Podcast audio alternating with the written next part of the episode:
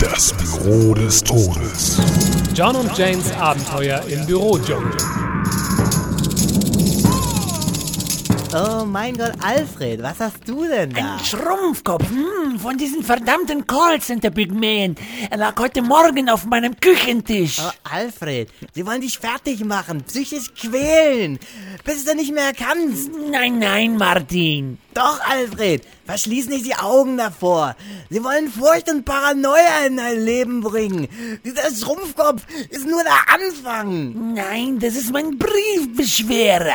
Dein was? Ich hatte ihn irgendwie verlegt und heute Morgen waren diese Pygmäen so nett, ihn wieder zurückzubringen. Oh, da habe ich wohl ein bisschen überreagiert, was? Nein, Martin, sei nicht so hart zu dir. Man kann nie vorsichtig genug sein. Aber, aber dieser Schrumpfkopf, ist das nicht äh, Müller aus der Rechtsabteilung, der vor drei Monaten spurlos verschwunden ist? oh ja, du hast recht.